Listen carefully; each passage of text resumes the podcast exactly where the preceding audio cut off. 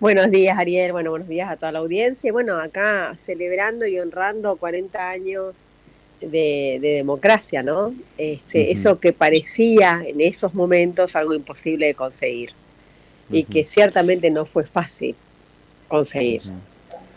Yo, eh, vos tenías tres años, yo digo, bueno, yo tenía 15, qué chiquitos que éramos los dos. Ah, hubo gente que estuvo, la pasó muy mal en los años de la oscuridad de la dictadura, que me parece que son también cimientos importantes de que pudiera después Alfonsín lograr eh, esa paz para la Argentina y esa democracia. Que me parece que son los verdaderos héroes, ¿no? Este, y sí, el coraje, la fortaleza de Alfonsín, incluso las decisiones que, que fueron corajudas, porque eran decisiones que no, viste cuando uno toma una decisión que no es del todo la que quisiera, pero es la que es posible para lograr el objetivo, ¿no? Me refiero en esto a obediencia, vida y punto final, que para los jóvenes militantes de esa época fueron casi como traicionar objetivos. Te voy a ser absolutamente honesto, fue muy duro para nosotros acompañar ese, ese proceso. Y muy tarde, pero al fin lo entendimos, Alfonsín, que era el único camino, ¿no? Este, que después permitió incluso que, que Menem indultara y que después Néstor pudiera, este, ya con un sistema democrático más consolidado, volver a por los juicios de memoria, verdad y justicia. Pero bueno, María, quiero, quiero ir por parte. Primero, lo trataste, Alfonsín.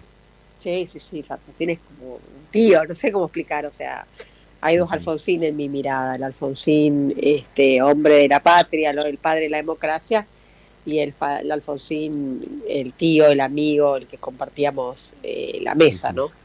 Sí. Qué la mesa donde nunca eran mesas sencillitas, porque eran siempre las personas, es como te debe pasar a vos, con tu círculo con el que compartís la radio, siempre son temas que tienen que ver con lo que estás haciendo.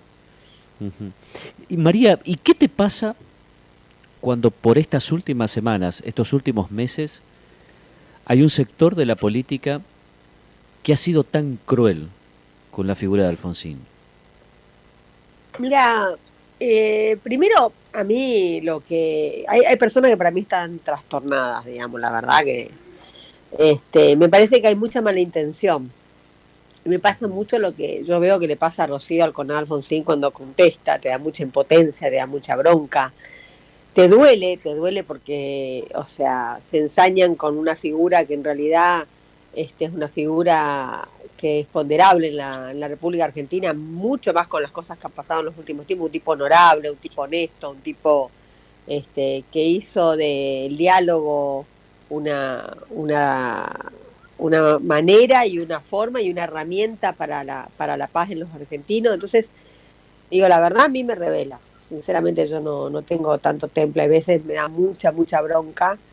Entiendo que como nosotros estamos ante un escenario político con eh, la votación de muchos jóvenes, que obviamente esto les quedó muy lejos, yo creo que la educación argentina tiene una deuda con los argentinos que es contar la historia de la Argentina de los últimos, no 40, de los últimos 100 años. O sea, con eso agradecería. Eh, nuestras eh, historias para los niños empieza, tiene mucho más marcado Cristóbal Colón, eh, la Revolución de Mayo, que la historia de los presidentes después de la ley San Peña. Y preguntar a tus hijos, o sea, no hay un relato, no hay una historia acabada en la cabeza de nuestros hijos de quién fue Uriburu, quién fue Irigoyen, quién fue Castillo, quién fue Onganía, quién fue eh, Frondizi, Ilia, Perón, o sea, y Perón está inscripto mucho más por la liturgia del peronismo, al igual que Alfonsín, por la liturgia del radicalismo, que por la historia argentina. De los libros, a eso me refiero, ¿no? O sea, nosotros no estamos haciendo hincapié y esto sí yo recuerdo, cuando, ¿te acordás, Ariel, cuando se trató el 2 por 1 a los militares? Sí. sí, gobierno de Macri. Gobierno de Macri, que nosotros obviamente nos opusimos, y más que Ricardo Alfonsín en ese momento decía que nunca se le hubiera ocurrido a ningún alemán hacer una eh, disquisición en ese sentido, porque claramente era un delito. Pero era un delito porque ellos habían ocupado de entender que ese genocidio no podía volver a suceder. nosotros también tuvimos un genocidio, nosotros también tuvimos este, un, hecho traumático para la Argentina, que fue la dictadura. Como trauma tiene que ser tratado.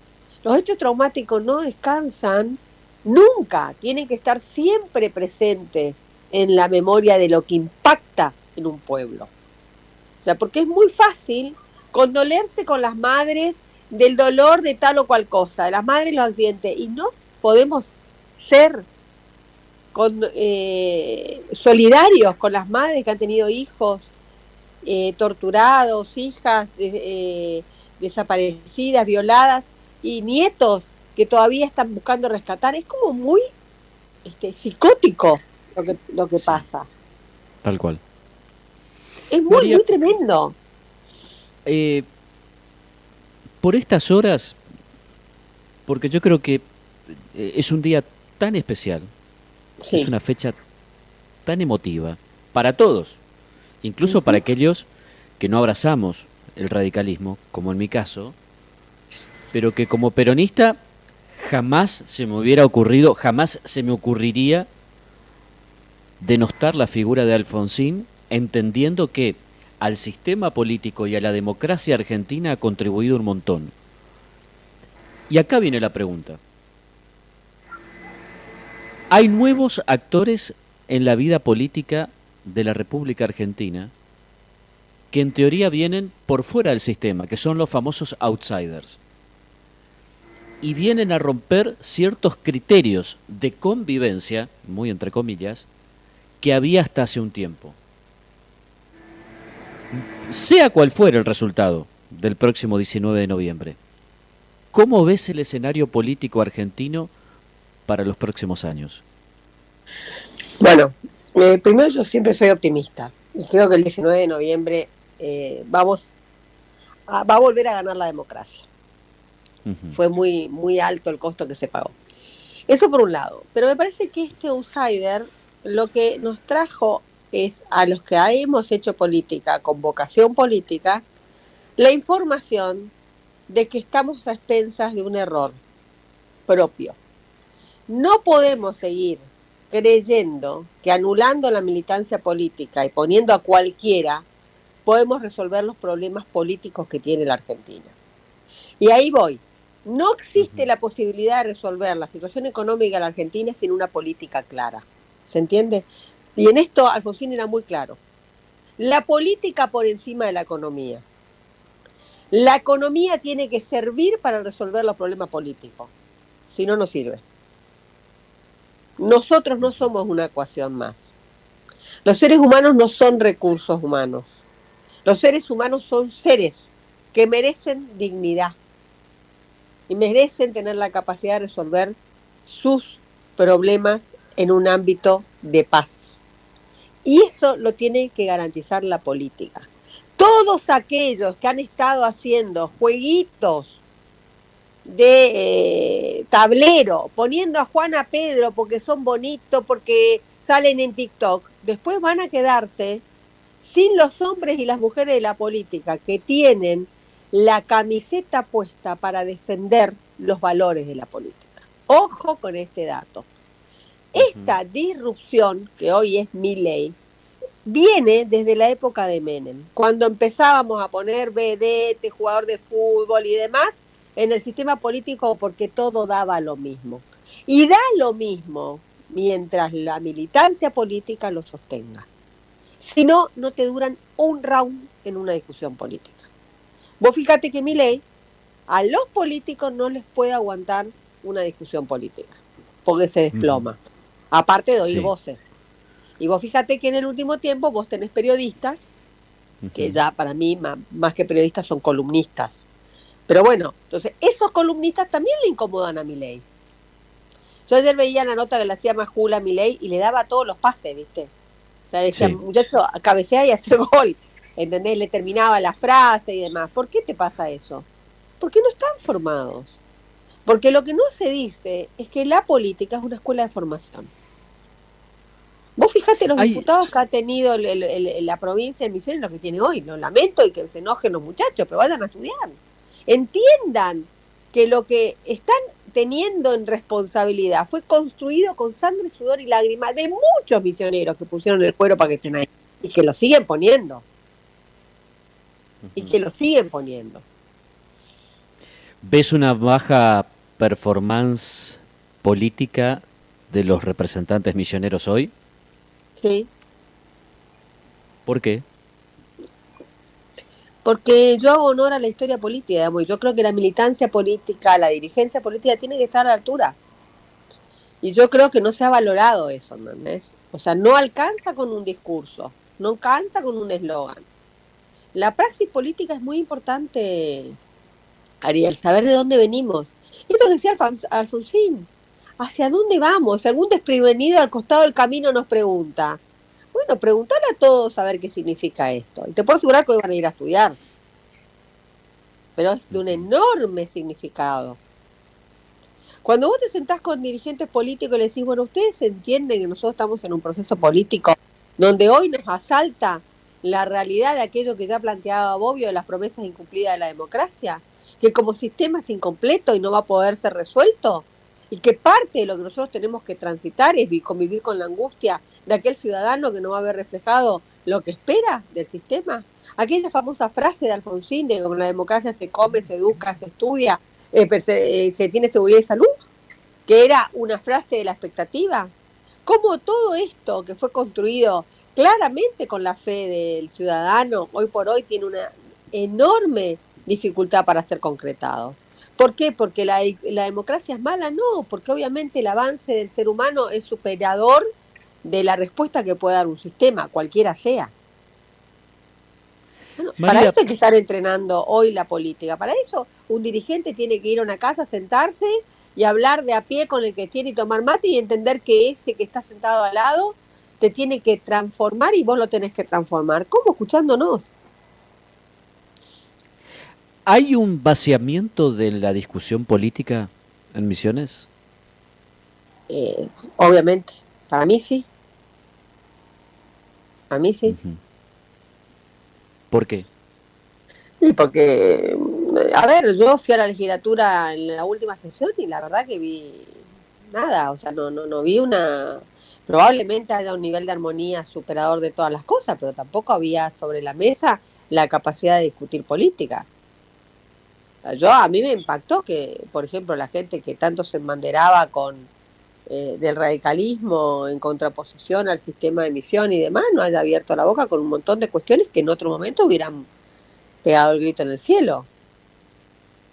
este, entiendo también que muchos de los socios del radicalismo este, les han dejado sin argumentos porque si bien podían haber dicho algo de tenían que eh, fumarse a Milman. Entonces digo, Creo que el sistema político está hackeado porque no ha dado muestras de probidad este, y los dirigentes políticos han dejado sin eh, habla a la política.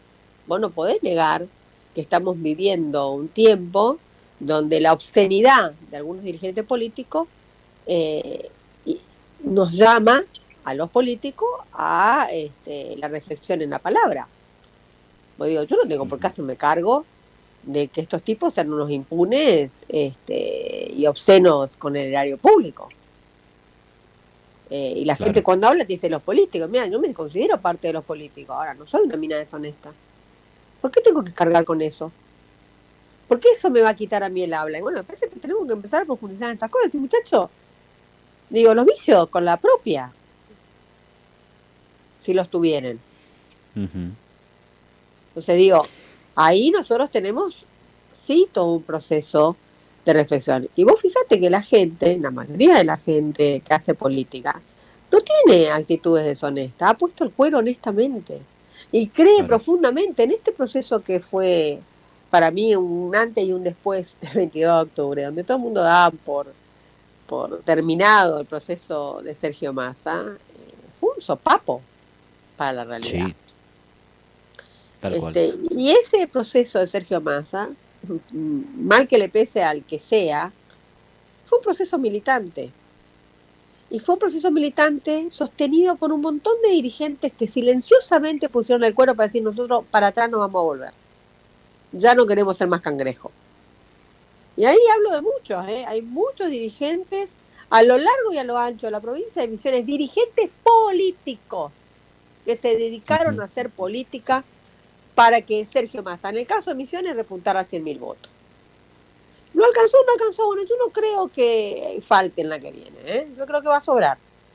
Porque creo que nos hemos empezado a entender sin, sin, mira lo que te digo, sin hoja de ruta.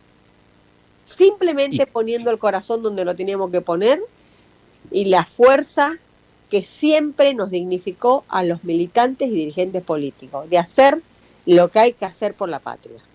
Esto pasó, Ariel. Hay algo de lo mm. simbólico, eh, emocional, que nos atravesó a todos los dirigentes políticos. Ojo con este dato que te estoy dando. Sí. A ver, profundizamos un poco más ahí. Le cuento a los oyentes que estamos hablando con María Lozada, eh, no hablamos hace ya una buena cantidad de tiempo y queríamos aprovechar hoy que es un día muy especial en donde estamos celebrando los sí, estamos celebrando los 40 años de democracia. Y la verdad que es un lujo escucharla a María Lozada, quien tiene una vasta trayectoria política, pero que además ha tratado con Alfonsín. Eh, y eso no es un detalle menor. María, Vos me hablás ahí del proceso más reciente, que fue el 22 de octubre, y decís, nos hemos encontrado a pesar de no tener hoja de ruta. ¿Qué significa eso? Significa, viste, vos me decías recién, bueno, ¿qué te pasa cuando hablan de Alfonsín? ¿Qué te pasa cuando hablan del peronismo y demás? Nos pasa lo mismo que nosotros, que a todos, tenemos sangre en el cuerpo, Ariel. Tenemos la inmensa responsabilidad de no volver por atrás. O sea, nosotros podemos tener y haber sido dirigentes políticos, ser dirigentes políticos y militantes. Yo hablo, la palabra dirigente es como dirigir a alguien, ¿no? Entonces hoy por eso me a mí, o sea, vanguardia, digamos, es como muy petulante la palabra. Entonces digo, yo como militante política, para no ponerme ningún rasgo de nada, sí. Eh, nosotros podemos consentir hoy una Villarroel conduciendo el Senado de la Nación. ¿Vos me entendés? Una persona que niega el terrorismo de Estado. Estamos todos locos. Una persona que en el acuerdo con mi ley se va a encargar de las áreas de seguridad y defensa de la patria. Entonces es muy peligroso. Entonces yo entiendo que haya gente distraída diciendo tonteras por ahí.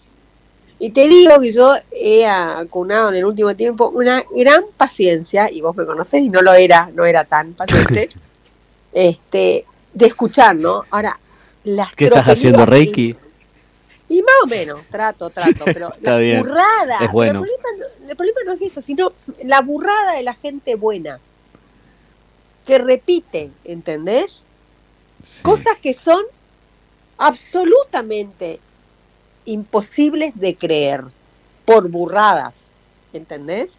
Entonces, a mí lo que me impactó de este proceso, Ariel, Primero porque, bueno, yo repito, Alfonsín, este, que no solamente, te digo, hubo Semana Santa eh, y, tablada y, y hubieron los levantamientos en Avenida, en Avenida, en Campo de Mayo y demás, sino que también este, tuvo que eh, atravesar una hiperinflación, o sea, no, no, no, o sea, en términos económicos, ningún radical va a andar diciendo, mira, la verdad que fuimos este, el gobierno del superávit, pero sí fue un tipo que de la mano de Bernardo Grispum dijeron esta deuda es ilegítima y no, no la vamos a pagar, porque esta deuda fue eh, tomada en negación de la voluntad del pueblo argentino, Ariel. Que esto tampoco dicen estos libertarios que están avalando ese gobierno. Esto es lo peligroso.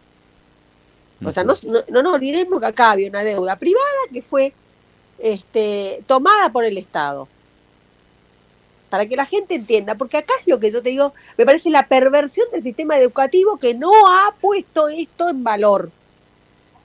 La Argentina llega al sistema democrático con una deuda que la dividen entre todos los argentinos, pero que era, por ejemplo, de una de las familias que era esa deuda, de la familia Macri. Entonces, ojalá vos y yo tengamos la posibilidad de que las deudas que tenga vos en tarjeta y demás, ahora son de todo el pueblo argentino. Imagínate hay que empezar a decir estas cosas y hay que volverlas a repetir. porque no hemos hecho el distraído en el tiempo, ¿entendés? Entonces quedó. no es lo mismo entrar al sistema democrático sin deuda que tener la deuda. Y encima tener alzamientos militares. Porque claramente la Argentina venía de un proceso de intolerancia. Y la intolerancia, con los partidos políticos a los cuales no se le toleraba nada, era poner las Fuerzas Armadas en la calle. A torturar, a violentar, a saquear. ¿Son hoy las Fuerzas Armadas estas? No. Y no lo son por un enorme esfuerzo que ha hecho el sistema político para que las Fuerzas Armadas tengan el rol que debieron tener siempre, el que les otorga la Constitución Nacional. Porque a diferencia de estos libertarios, tanto la Unión Cívica Radical como el peronismo han garantizado la Constitución. Les molestan los partidos políticos y en esto muchachos y hermanos peronistas y hermanos radicales dejemos de ser estúpidos. Nuestro problema, esto lo decía el otro día en una, reunión con algunos compañeros, yo siempre digo, yo no, cuando armo un acto de unidad no, no someto al otro, soy un par. A mí no me vas a ver imponer mi marcha. Creo que no me que merezco a esta altura de la vida que no me impongan la del otro. Creo que si el radicalismo y el peronismo hacen un acto de unidad, tienen que estar las dos marchas, por una cuestión de respeto mutuo. En ese tema, la coordinadora nacional de la Unión Cívica Radical, nacida en Setúbal, tenía muy clara la hoja de ruta. El peronismo era un adversario político, el enemigo era el antipueblo, y nosotros estamos enfrentando este proceso. Lo dijo el Changi Cáceres hace unos días, lo están diciendo distintos radicales, lo estamos sintiendo. Claramente, algunos radicales entienden que ellos tienen un rol de, de ser guardianes de lo que viene en el rol que le puso a la sociedad. Bueno, yo creo que nosotros tenemos hoy que militar fuertemente para que llegue Sergio Massa y que realmente de una vez por todas se convoque a este gobierno de unidad nacional. Y ¿Lo conoces a Sergio? ¿Lo has tratado? Sí, nosotros estuvimos en el 2017, fuimos candidatos este, con Adolfo Velázquez, yo, estaba Numi Silva, eh, hicimos eh, la campaña del 2017. Sí, lo conozco a Sergio, eh, bueno, está Nito Artaza, Cecilia Moró, este, también lo conozco a Leandro Santoro, esta noche hay una, una cena de Santoro con los radicales, o sea, hemos venido militando intentando generar un espacio común de peronismo, radicalismo, digamos, cada cual con sus identidades, pero repito, el peronismo es un adversario, acá el problema es el pueblo y el antipueblo. Y esos están en mi partido y en el del otro también, ¿eh? O sea, ojo acá, ojo en este punto.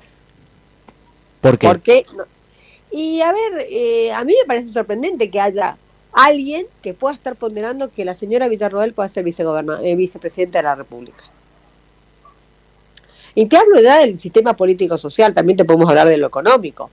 Yo creo que tuvimos que haber hecho mucha docencia, nos entregamos, en algún momento tanto nos corrieron de, al costado a los que hacemos política porque era importante que hubieran caras lindas, caras nuevas, caras jóvenes, que la juventud, que lea la innovación y que sé yo que muchos de nosotros nos hemos quedado al costado hemos salido a militar fuertemente ahora, a decirle, bueno, hasta acá llegaron muchachos. Hasta ahora tienen que venir a decir lo que hay que decir.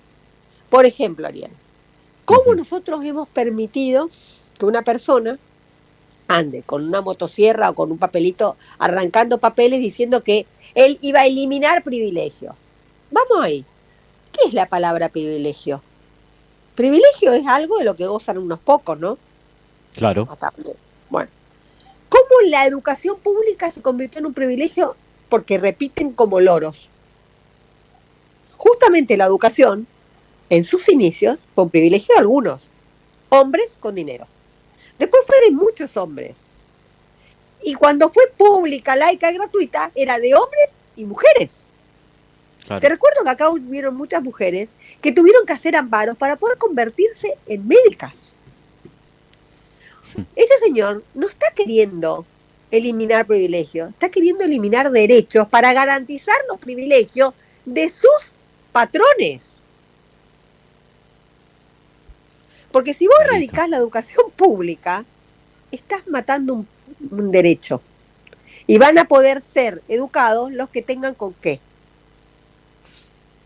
Mirá, recomiendo, porque viste, hay veces las cosas más graciosas y dichas de otro tono, sin tanta solemnidad entran más. Un chico Pablo Picoto que tiene un, canal Que contaba el otro día, le decía a una, mira, esto de privatizar la educación es como que a vos te ocurriera privatizar el fútbol.